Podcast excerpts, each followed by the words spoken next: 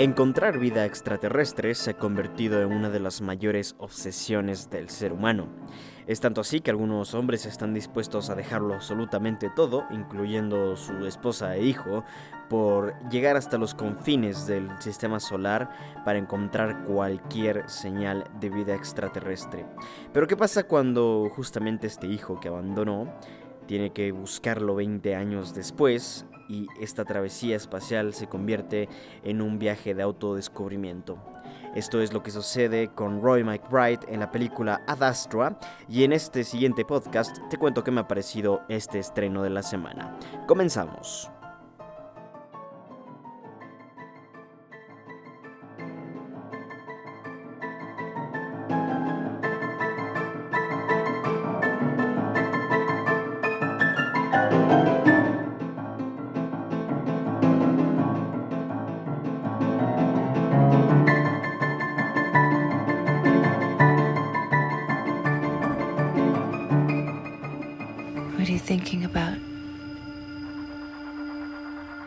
Do what I do because of my dad. He was a hero. He gave his life for the pursuit of knowledge. Control, you getting that over?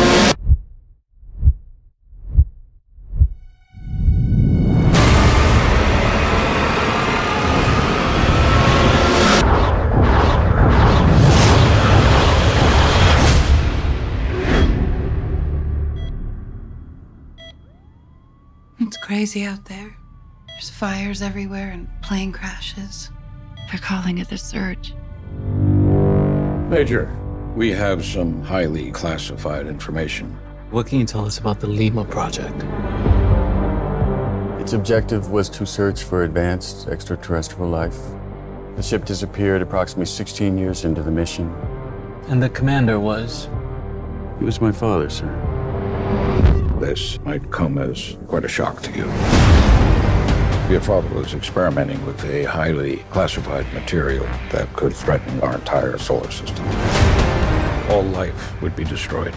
We're counting on you to find out what's happening out there. I worry about you. I love you. Please begin your psychological evaluation. As best you can, please describe your current mental and emotional state. I'm feeling good, ready to do my job to the best of my abilities. I remain fully committed to the lawful completion of the mission. If necessary, I will destroy the project in its entirety. The Earth puts its hopes in him. Now its fate It's on me.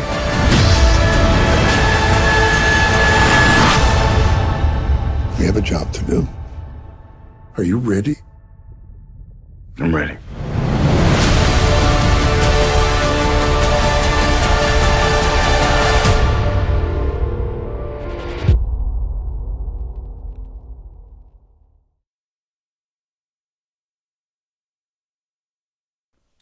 Bienvenidos, bienvenidos un día más a El Estreno. Mi nombre es Juan Bernardo Castillo y es un gusto para mí el estar una semana más aquí en Postcréditos hablando de lo que más nos gusta, del cine, de las películas. Y hoy para hablar de un nuevo estreno, de una película que apenas y fue estrenada el 20 de septiembre, estamos hablando de hace tres días exactamente. Y estoy hablando de la nueva ciencia ficción y, y película de suspenso Ad Astra to the Stars, o bueno, en Hispanoamérica al menos ha sido llamada como Ad Astra hacia las estrellas. Esta película estadounidense fue dirigida por James Gray, está protagonizada por Brad Pitt, Tommy Lee Jones, Ruth Negga, Donald Sutherland y Jamie Kennedy. La producción corre a cargo del mismísimo Brad Pitt, Didi Gardner, Jeremy Kleiner, James Gray, Rodrigo Teixeira y Anthony Catagas. El guion lo escriben el mismísimo James Gray junto con Ethan Ross. La música corre a cargo de Max Richter. La fotografía es de Hoyte Van Hoytema, un crack este señor. El montaje es de John Axerland y Lee Haugen. Y eh, pues el país de origen de esta película es Estados Unidos. Como he dicho, se estrenó el pasado 20 de septiembre de 2019. Encaja en los géneros de ciencia ficción y cine de suspenso. Tiene una duración de 124 minutos. Su idioma original es el inglés y está distribuida por Walt Disney Studios Motion, eh, Motion Pictures. Tuvo un presupuesto de 87 millones 500 mil dólares estadounidenses. Y pues bueno, he visto ya finalmente esta película y después de haber dado un poquito la fecha, la, perdón, la ficha técnica de la cinta, creo que es momento de comenzar a hablar con mayor exactitud de lo que me ha parecido esta, este estreno, de lo que me ha parecido esta película, que vuelvo y repito, fue eh, dirigida por James Gray y está protagonizada por Brad Pitt, ya que él es principalmente protagonista, aunque aquí hablé de algunos actores más, como Tommy Lee Jones y algunos otros, pero creo que ellos los podemos dejar por lado o de lado en este momento. Y es eh, hora de comenzar a adentrarnos un poco más en la cinta. Ad Astra, primeramente déjenme decirles que me encantó.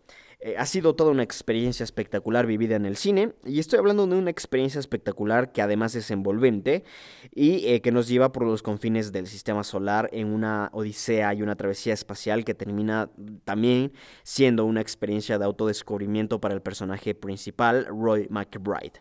Esta odisea espacial es eh, súper personal, bastante íntima, bastante emotiva y la verdad es que me ha sorprendido mucho esta película en diferentes niveles, de los cuales voy a comenzar a hablar a continuación. Muy bien, cabe destacar en primer lugar que estamos ante uno de esos extraños pero eh, frecuentes casos de que eh, la crítica amó la película, la audiencia la está odiando. Ad Astra es una película en el espacio y eh, si nos basamos un poco en la experiencia que hemos tenido en nuestros últimos años con las películas que tratan de enfocarse en el espacio exterior, generalmente suelen tener ritmos lentos, suelen eh, llevarnos en viajes eh, filosóficos inclusive, que para muchas personas, o al menos para la, la audiencia más común, le puede resultar pesado, le puede resultar aburrido y sin sentido. Lo cual, este, bueno, es una discusión interminable que podemos tenerla aquí y nos podemos podemos ir el podcast entero discutiendo al respecto, pero no lo voy a hacer porque no es mi intención, sino que quiero hablar específicamente de esta película y concentrarme en Ad Astra. Eh, la verdad es que es una obra bastante... A ver, primeramente es una obra que comparte este tipo de características con otras odiseas espaciales que hemos visto en el espacio eh, últimamente en el cine. Eh, es una película de ritmo lento, es una película eh, que quizás tiene una historia bastante personal, bastante íntima, que no es la típica ciencia ficción o no es esa pintura que tenemos de la ciencia ficción de este, disparos con pistolas láser y, naves espaciales derrotándose una contra otras y un bando de los buenos y un bando de los malos peleando por el control del universo. No, no estamos ante esa ciencia ficción, estamos ante una ciencia ficción, como he dicho y lo repito nuevamente, bastante personal y bastante íntima que principalmente se enfoca en el conflicto interno de un personaje como Roy McBride que, bueno, más bien cuyo padre es considerado un héroe en la galaxia, pero que a la vez está envuelto en un problema gigantesco, porque eh, hace 20 años él empezó una, una trayectoria eh, a los confines del universo para encontrar cualquier señal eh, cualquier, perdón, señal de vida inteligente, este, pues sí, eh, extraterrestre, ¿no? Fuera, fuera del planeta Tierra. Eh, y parece que el viaje lo trastornó de tal forma que termina convirtiéndose en una especie de fugitivo. Eh, la película nos, nos, lleva, como he dicho, a través de este conflicto interno y personal del personaje de Roy, eh, de Roy McBride. Eh, y lo hace de una forma bastante directa, la verdad, he de mencionar. El guion, de hecho, no es un guion que tome demasiados riesgos, es un guion que, que se asienta sobre una base bastante firme, bastante sólida, y que quizás mm, sea una base em, inclusive simple, inclusive plana, que no tiene mayor dimensión. Es decir, no, no esperemos encontrarnos con una película que, que sea, eh, que, tenga múltiples dimensiones y que la podamos interpretar en diferentes niveles, porque realmente la película no nos ofrece tal cosa. El guion de la película, de hecho, va directo al grano. Es una película que, que, que no se trata de entretener en discusiones filosóficas ni plantearnos demasiada reflexión, aunque sí que lo hace, pero en una medida bastante menor de la cual eh, nos hubiésemos imaginado en principio. Eh, pero la verdad es que a pesar de aquello, la película, y a pesar de que es bastante directa, la película de todas formas eh, se enfoca o se asienta sobre un nivel muy personal, muy íntimo y que principalmente termina siendo una experiencia y una odisea de autodescubrimiento para el personaje principal, Roy McBride. La película además es súper humana, no nos vamos a encontrar con ninguna cosa extraña en este frente. Realmente, vuelvo y repito, es una película que explora mucho un, sentido humano eh, y, principalmente es una historia de, padre e hijo que, hemos visto en muchas otras películas. y en ese sentido, no nos vamos a encontrar con mayor novedad, excepto que esta vez eh, toma, toma lugar en el espacio, lo cual evidentemente la vuelve mucho más interesante, pero eh, eh, como digo, no esperemos llevarnos ninguna clase de sorpresa en cuanto al guion y en cuanto a la narrativa, porque realmente es una película bastante simplona en ese frente, que va directo al grano. de todas formas es valiosa porque es una historia humana, es una historia de... Mm, vuelvo y repito, ya sé que lo he dicho muchas veces y quizás suene cansino, pero creo que es importante enfocarnos en el hecho de que estamos ante una historia íntima, ante una historia personal y bastante, bastante humana, con mucho corazón y además con mucho, pero mucho cerebro. La historia, eh, como he dicho, es bastante conservadora y no toma riesgos y en ese sentido estamos ante una película perfecta. Eh, la verdad, no he pensado mucho en la película desde que la vi, la vi el pasado viernes, eh, pero he estado pensando mucho en la cinta y no logro identificar ninguna clase de fallo.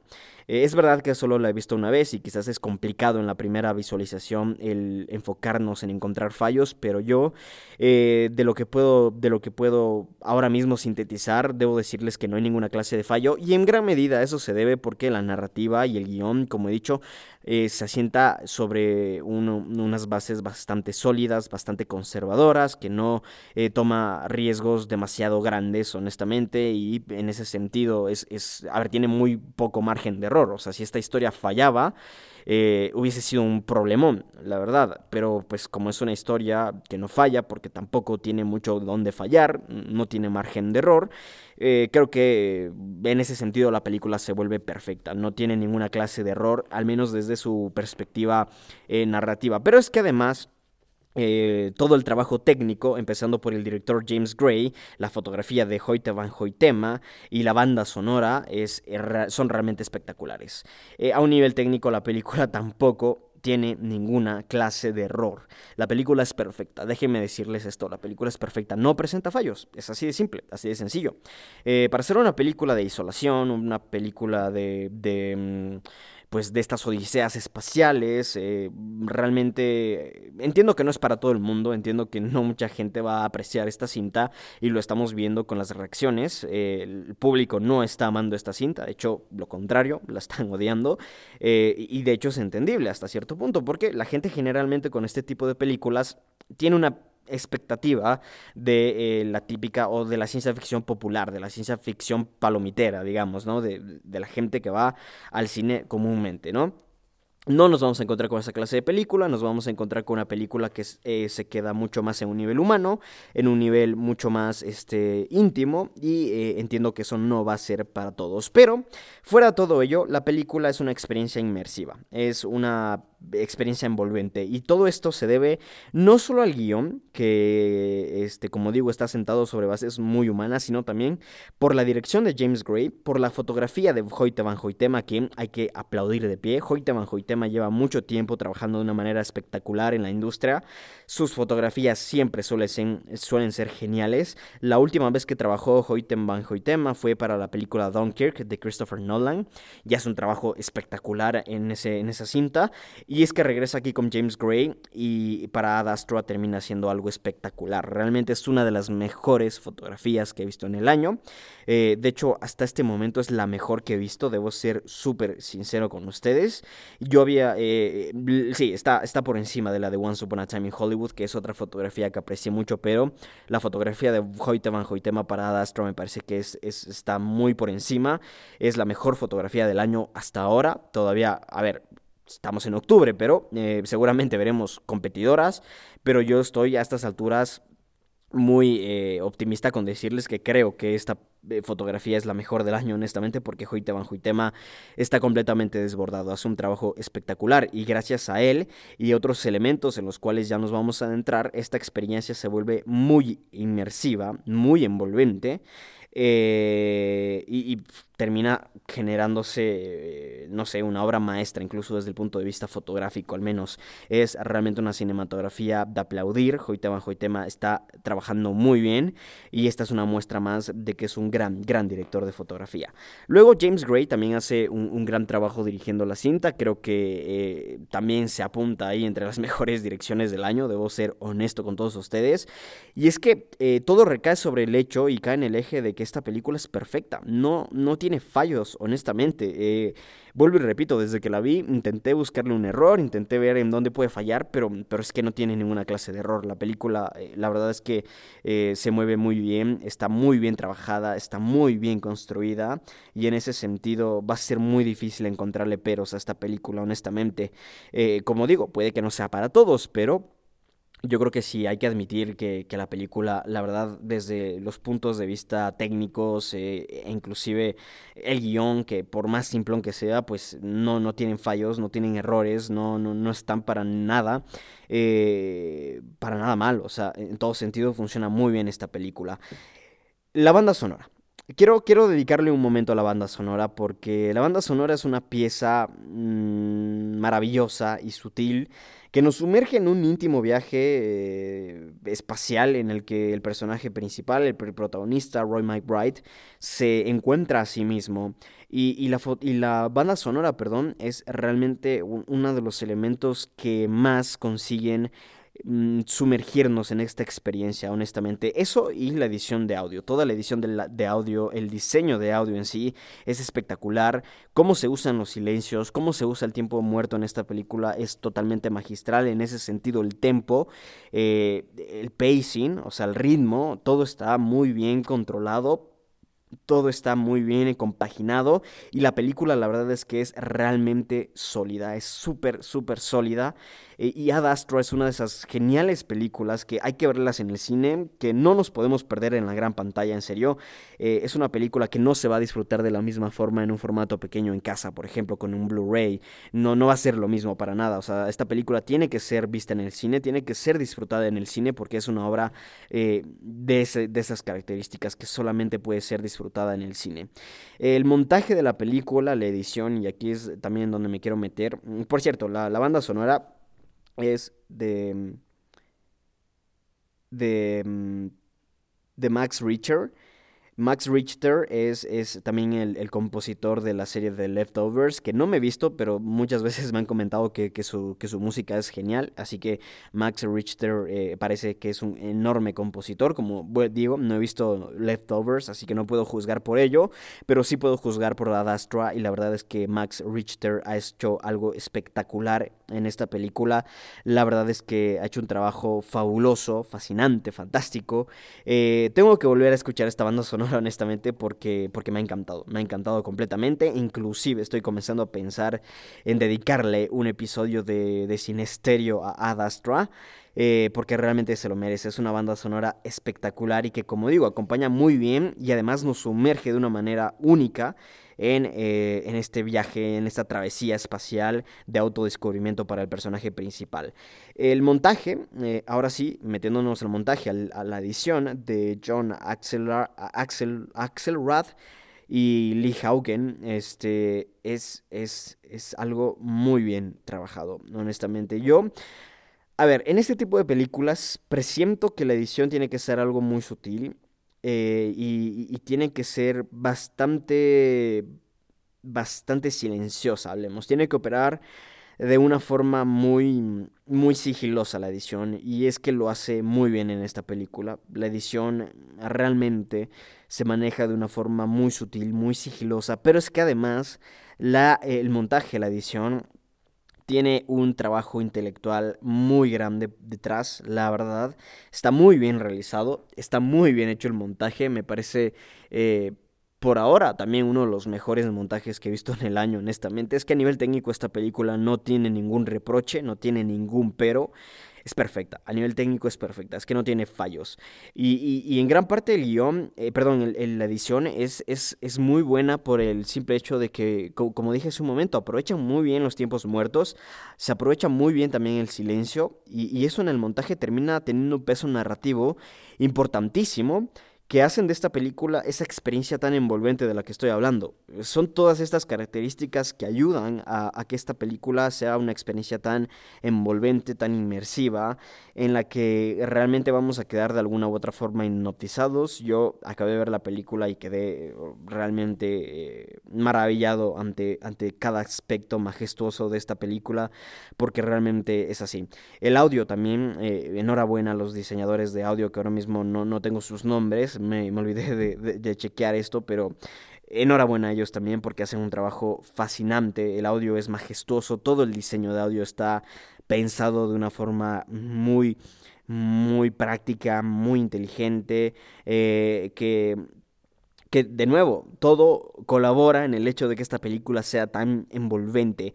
De igual forma, eh, eh, todo este tema del audio, la música y la edición también colaboran en que nosotros nos sintamos muy eh, claustrofóbicos en algunos momentos. de hecho, todo esto es es, es, es la razón del por qué a veces la película se siente abrumadora y, nos pone en, un, en una zona eh, bastante comprometedora a los espectadores que, que termina siendo maravilloso, honestamente, termina siendo esa magia del cine que tanto añoramos ver en todas las películas y que son muy pocos los artistas que consiguen eh, entregarnos ese tipo de experiencias y la verdad enhorabuena a toda esta parte eh, técnica. Pero pasando ya quizás un poco fuera del guion y de la parte técnica, me gustaría comenzar a hablar de la actuación de Brad Pitt. Brad Pitt hace una actuación muy minimalista en esta, en esta ocasión.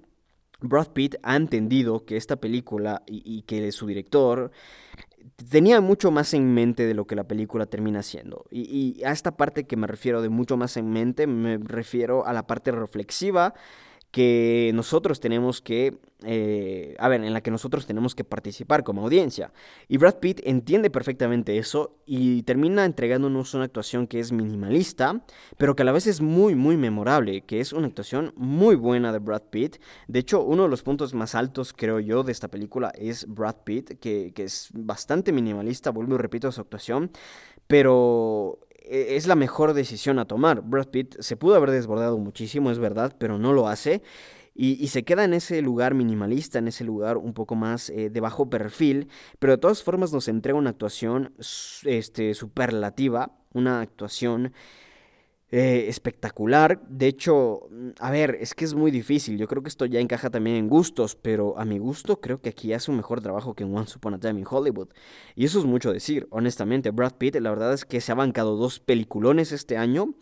Y, es que una actuación es mejor que la otra, así de simple. Y a mí me parece que lo que hace Nadastra es mucho más valorable perdón, de, lo, de lo realizado en What's Upon a Time in Hollywood, que igual es espectacular, no me malinterpreten, pero es que aquí creo que Brad Pitt eh, está, está un paso encima a, lo que, a lo que él mismo hizo en, en Once Upon a Time.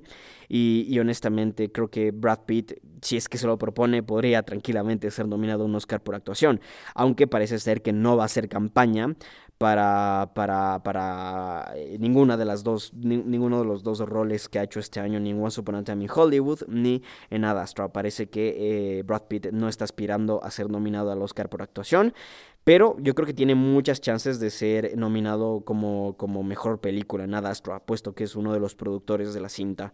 Pero en todo caso, la, actuación de Brad Pitt es espectacular, me encanta honestamente, me ha parecido eh, espectacular, creo que hace un gran trabajo. El resto del elenco es verdad que no, que no destaca demasiado, hay que, hay que ser honestos, tampoco es que tengan mucho tiempo en pantalla y tampoco es que, es que sean tan relevantes sus personajes y por lo tanto pues el resto de actuaciones a ver, son un poco eh, regulares, no están mal, ¿sabes? No, pero tampoco eh, sobresalen para nada. Pero está bien, o sea, está bastante bien, tampoco era necesario. De todas formas, creo que Brad Pitt ya compensa por todo el tema de actorial, al menos en esta película. Pero bueno, pasando ya un poco al siguiente tema. Y hablando de, otras cosas, quiero, quiero hablar ya desde un punto de vista más general de esta película. Eh, y quiero contarles, por ejemplo, en principio, que al tratarse de una odisea espacial, esta película tiene una narrativa que me ha recordado mucho a 2001, A Space Odyssey, la obra maestra de la ciencia ficción dirigida por Stanley Kubrick. Es verdad que, One, perdón, que 2001, A Space Odyssey es una película mucho más filosófica, pero, o sea, por 10.000, honestamente, eh, porque esa película sí que no tiene ninguna respuesta. Está llena de cabos sueltos que uno los tiene que atar mediante la reflexión. Eh, quizás en Adastra no nos encontramos con una obra tan este, compleja desde ese punto de vista, eh, pero de todas formas es, reflexiva a cierto punto, un poco más simplón, pero pues tiene algo de reflexión también involucrado en esta película y como he dicho, tiene que ver justamente con esa parte de, lo que no se dice, de, lo que queda un poco en el aire dentro de Adastra, que no son demasiadas cosas, que son pocas cosas que uno puede por ahí filosofar, como por ejemplo con el tema de este de, la vida eh, más allá del universo, de nuestra propia vida, eh, de, las relaciones padre-hijo, de, eh, bueno, hay muchos temas, la verdad, que, a los cuales no me voy a, meter demasiado porque creo que es algo que cada uno tiene que descubrir, pero sí, hay muchos temas en los cuales uno puede filosofar un poco, pero como digo, no, no nos deja un terreno tan abierto como en una Space Odyssey, pero de todas formas, en cuanto a estructura narrativa, sí que me ha recordado mucho a 2001, eh, por, este, bueno, es básicamente una vez en el espacio, espectacularmente grabada, eh, y, que en ese sentido eh, sí, me ha rememorado mucho a 2001 Space Odyssey. No crean que es 100% similar, ni que en cuanto a calidad se asemeja a lo de 2001, pero pues recuerda un poco a esa película. Y también, inclusive, la estructura narrativa recuerda un poquito a Apocalypse Now. Eh, en todo caso, eh, esta odisea mm, no solo se manifiesta en una odisea espacial, sino se manifiesta también en una, en una odisea del personaje principal. Eh, y dentro de esta odisea nos encontramos con un diseño de producción y unos efectos especiales espectaculares. Eh, principalmente los efectos especiales. Los efectos especiales de esta película muy probablemente se van a llevar el Oscar porque la academia tiene alguna fascinación que, es entendible con las películas espaciales. Así que tengo totalmente la sensación de que eh, justamente Ad Astra puede llevarse el Oscar a efectos especiales porque es espectacular. Pero también quiero traer a colación el diseño de producción, especialmente en Marte. Es impresionante. Es impresionante el diseño de producción en Marte. En lo personal me quedé fascinado. Eh, eh, es súper enigmática el diseño de producción del planeta Marte, pero vaya, vaya obra, vaya obra honestamente. Me gustó muchísimo y creo que es un punto muy grande a destacar. Eh, también, bueno, esto ya lo dije hace un momento, pero lo quisiera repetir, debe ser vista en el formato más grande posible. Eh, si no pueden verla en el cine, pues cuando la vean en casa les recomiendo que, que, lo vean con el mejor sonido posible, que lo vean con el mejor sistema de sonido posible, en la mejor pantalla posible, porque honestamente esta película tiene que ser disfrutada en toda su inmensidad porque es, la única forma, honestamente, de obtener la experiencia completa. Eh, el tema es que Ad Astra es un espectáculo que invita a la reflexión y, Brad Pitt y todos, de hecho, los involucrados en esta película son eh, responsables de envolvernos y de, y de, y de sumergirnos en una experiencia sin igual este año en el cine. Estoy completamente seguro de que esta superlativa experiencia no se va a poder comparar con absolutamente nada más eh, que salga este año en el cine. Mm, lo tengo clarísimo, es que lo tengo clarísimo. La verdad es que Ad Astra es de esas películas que generalmente solemos tener una de estas películas al año, pero, pero que siempre hay que rescatarlas, siempre hay que valorarlas, siempre hay que eh, tenerlas en mente y, especialmente con una historia como esta que, es tan íntima, que es tan personal, que es tan eh, fabulosa. Yo, yo la verdad es que estoy muy muy feliz con Ad Astra. Es una película que me tenía muy emocionado desde que comencé a, ver las reacciones que estaba recibiendo la película. Es verdad que en Venecia, donde debutó, no le fue tan tan bien, sí tuvo buenas reacciones, pero igual habían ciertas quejas. De todas formas, luego ya en otros festivales eh, la película comenzó a sobresalir muchísimo y en este momento está siendo adorada por la crítica. Se estrenó el 20 de septiembre, se estrenó hace muy poco, tuve la oportunidad de verla en su estreno, cosa que pasa muy rara vez acá en el cine local, pero la verdad es que estoy súper agradecido con esta película, me encantó de principio a fin, y como he dicho, si bien es cierto no toma demasiados riesgos eh, y se queda de cierta forma en una zona muy, muy cómoda, eh, la película es perfecta. No tenía margen de error, es verdad, no tenía mucho margen de error, pero el hecho de que no haya fallado es, es realmente valorable, es realmente no sé, me parece espectacular. Estoy, la verdad es que estoy encantado con esta película, la quiero ver de nuevo porque me encantó. Y a pesar de que son 124 minutos, es decir, dos horas y piquito, bueno, dos horas, la verdad, se demora dos horas, el resto son créditos, lo voy a decir así. Pero hablemos de dos horas que dura la película. Eh, durante las dos horas, la verdad, primeramente no sentí que fuesen dos horas. Y luego, a pesar de que el ritmo es, es, más lento de lo común en una película, de todas formas hay muchas cosas que ocurren y, la película es muy entretenida a pesar de eso.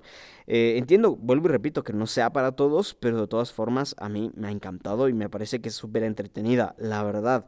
Eh, yo al menos tengo una fascinación y un gusto por este tipo de películas y me encanta cuando la ciencia ficción recae en un lado más humano de lo común y esta película hace un trabajo espectacular en aquello. Luego quizás eh, habrán cosas que, que, quizás para algunas personas no funcionen, eh, pero a mí eh, en lo personal ha funcionado completamente esta película en todos los, niveles, en el nivel sentimental, en el nivel personal, en el nivel íntimo, en todo sentido esta película ha funcionado para mí.